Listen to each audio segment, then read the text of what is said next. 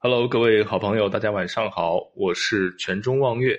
这一节我给大家讲一讲中国史上最传奇的皇后楚算子，经历了六位皇帝，曾三次垂帘听政。说起干涉朝政的太后，大家肯定会想起慈禧。汉朝刘邦的皇后吕雉，不过对他们大多数都是负面的评价。慈禧卖国，一生奢侈浪费；吕雉的时候。大肆的屠杀功臣，最后自己的结局也不是很好。而这位太后却是一生传奇，她不仅做了皇后，还辅佐了六位帝王，东晋王朝足足延续了二十多年之久。在她死后不久，东晋就灭亡了。这个人就是东晋皇后楚算子。说起这个名字，其实大家都很陌生。东晋的历史其实也很少有人知道。楚算子是东晋康帝司马越的皇后，司马越是晋成帝司马衍的弟弟，成婚两年后就守寡，从皇后升格为皇太后。二十二岁的楚算子就守寡了，她的丈夫死了，然后她的儿子司马丹继承了皇位，她又变成了皇太后。因为儿子还小，所以她便开始了临朝听政的生涯。当时的东晋正式成为了女人统治的天下。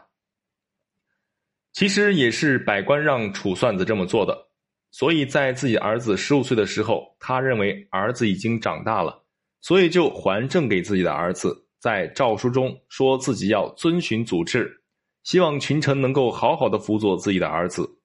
但是没有想到的是，他的儿子也是一个短命的人，十九岁的时候因病去世了。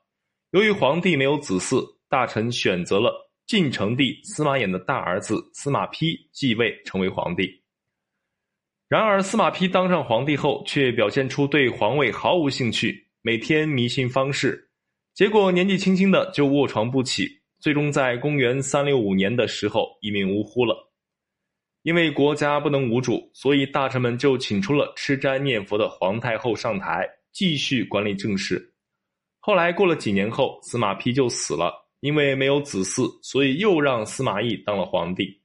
司马懿在位六年，朝中的大权却是权臣恒温把控的。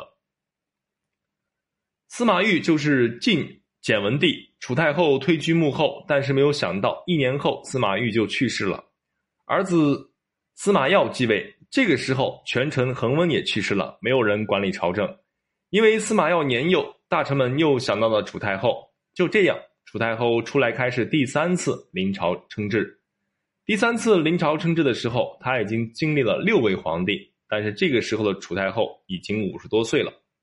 过了十几年，公元三百八十四年，楚太后因病去世，享年六十一岁。